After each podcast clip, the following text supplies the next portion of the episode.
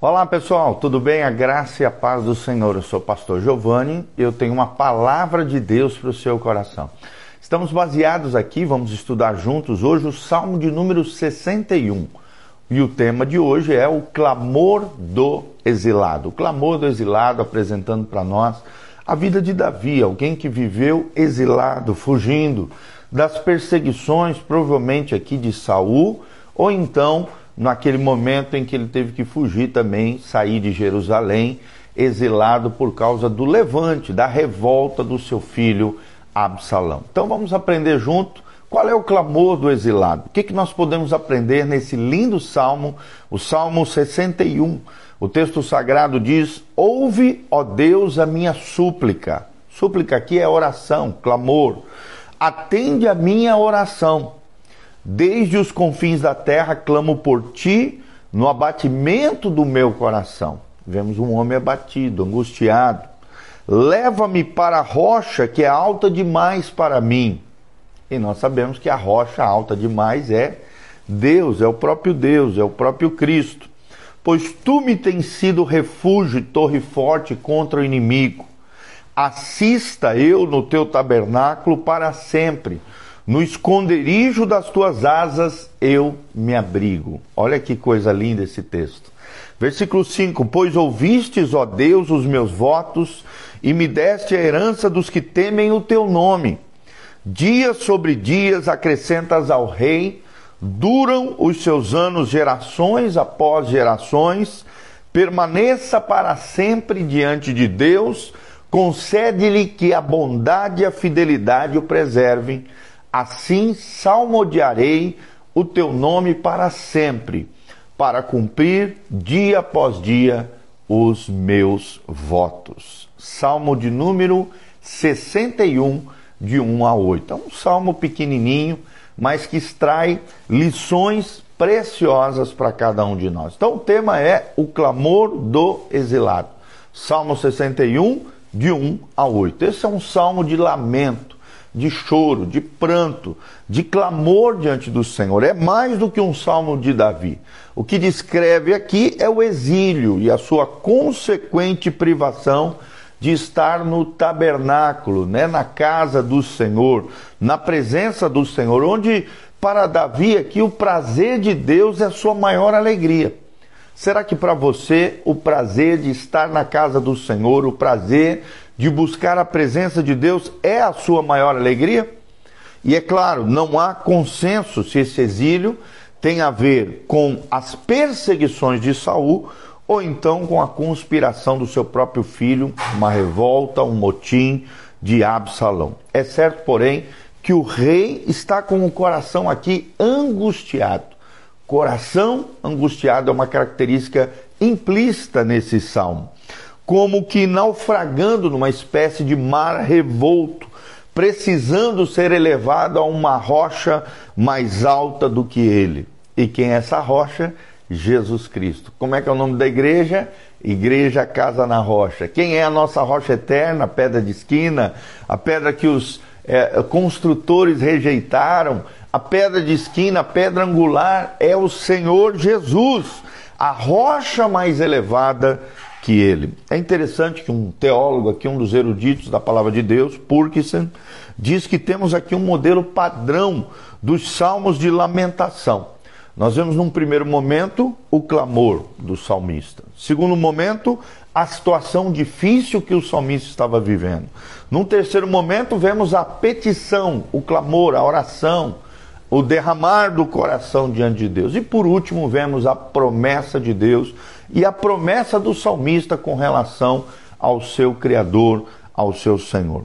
Já Warren Risby, é outro erudito, outro estudioso da palavra de Deus, diz que o rei Davi ora acerca de um inimigo no versículo 3.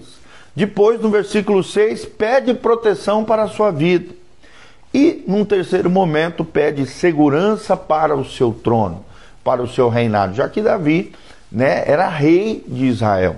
E claro, os inimigos estavam ao seu redor, querendo destruí-lo, querendo acabá-lo. O salmo começa com Davi clamando em meio à aflição, mas encerra com ele cantando louvores ao Senhor. Então nós vemos lições preciosas ensinadas nesse salmo, chamado por Spurgeon uma pérola do saltério. Uma pérola do saltério como Spurgeon, o príncipe dos pregadores, um grande pregador inglês chamava esse salmo uma pérola do saltério.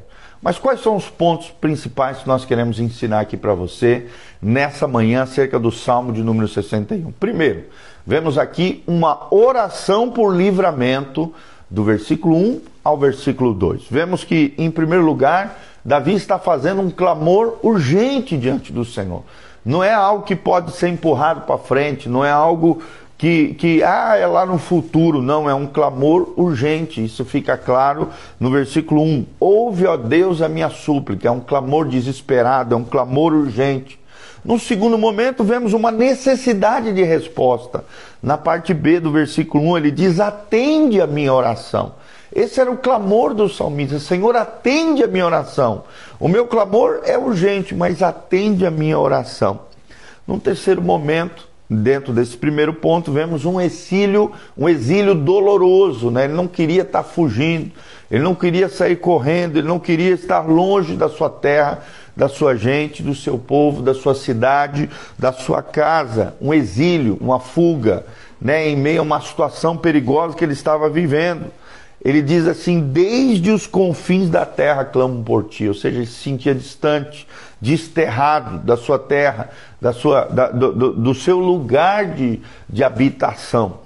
Nós vemos num quarto momento também um abatimento profundo de Davi, na parte B do versículo 2, quando ele diz: Seu auxílio, fruto, né, é, ele diz assim: No abatimento do meu coração. Vemos aqui um coração abatido, um abatimento profundo na vida de Davi. E num quinto momento, vemos uma necessidade de segurança real, quando Davi diz: Leva-me para a rocha que é alta demais para mim. É um clamor desesperado, é um clamor por segurança, é um clamor por proteção. Nós vemos aqui Davi mergulhado numa dor profunda, seu coração está batido, as ondas revoltas ameaçam engoli-lo e ele então clama para ser levado a um alto rochedo, a uma montanha mais alta, pois ele não tem forças para escalar esta rocha mais alta do que ele. E essa situação, é claro, nós sabemos, Jesus é essa rocha.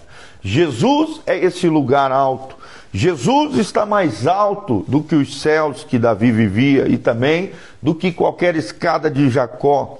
Nas palavras de Spurgeon, esse pregador, o príncipe dos pregadores, Jesus é maior e mais alto do que os nossos, mais elevados esforços, as nossas mais elevadas realizações, os nossos mais elevados desejos, as nossas mais elevadas expectativas e concepções.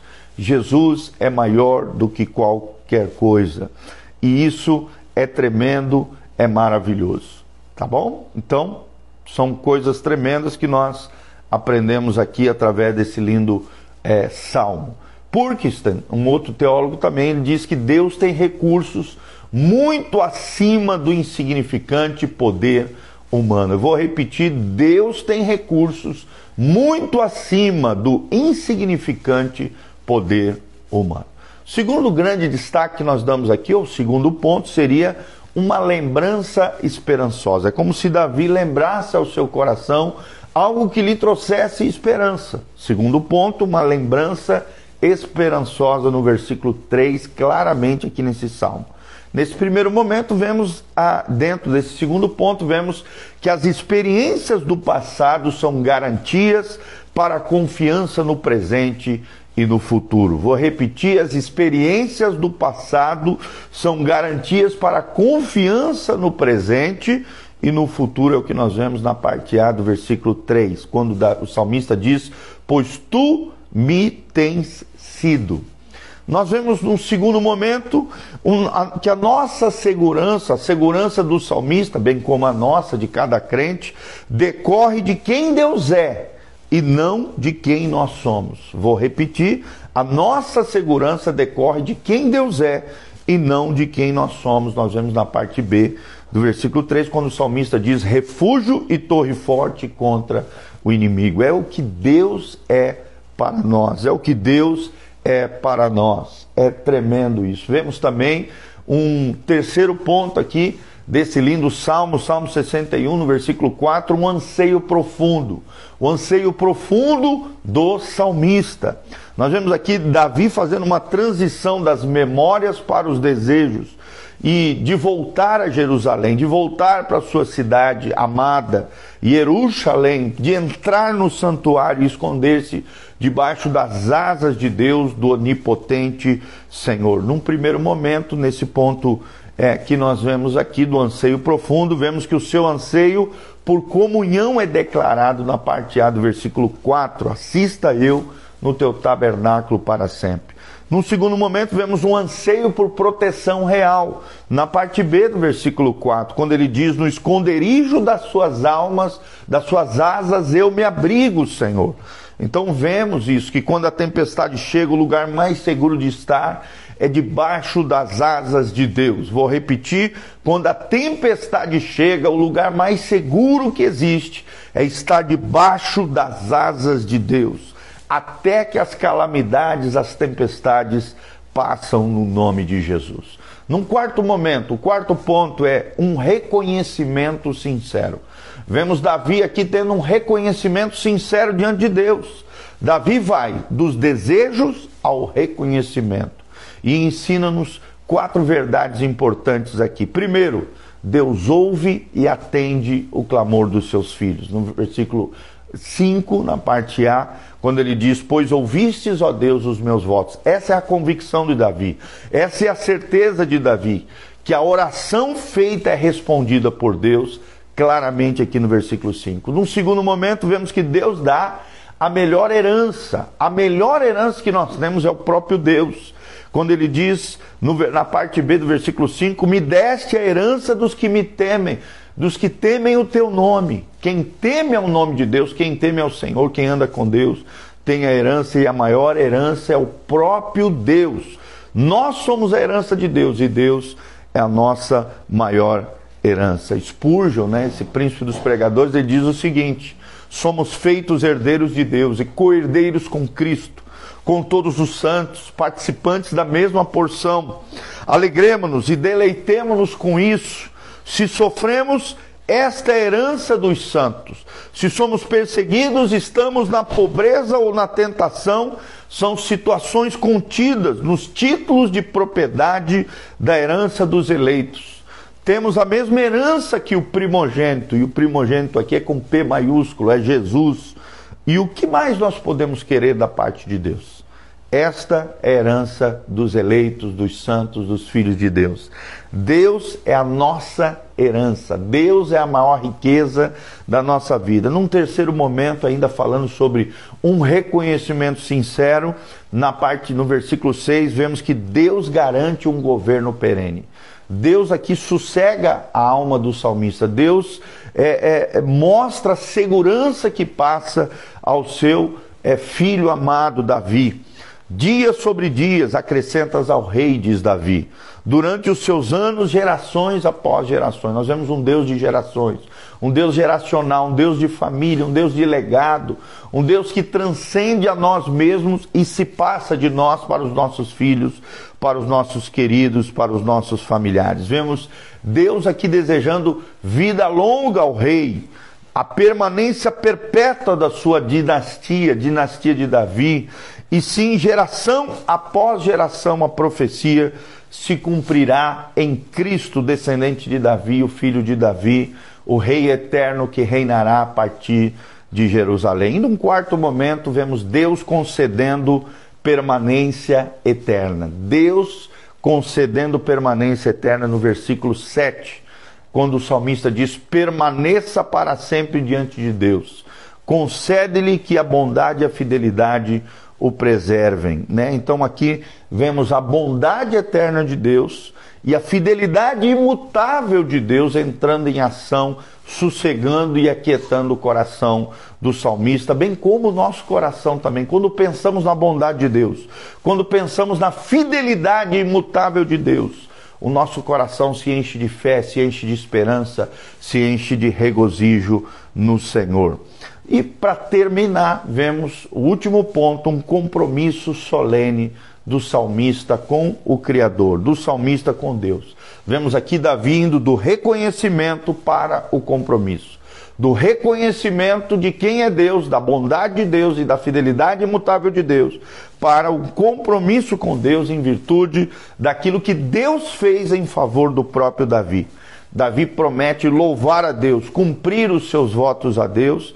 Vemos num primeiro momento um louvor perene, quando ele diz: Assim salmodiarei o teu nome para sempre. E vemos num segundo lugar os votos cumpridos diante de Deus, quando ele diz: Para cumprir dia após dia os meus votos.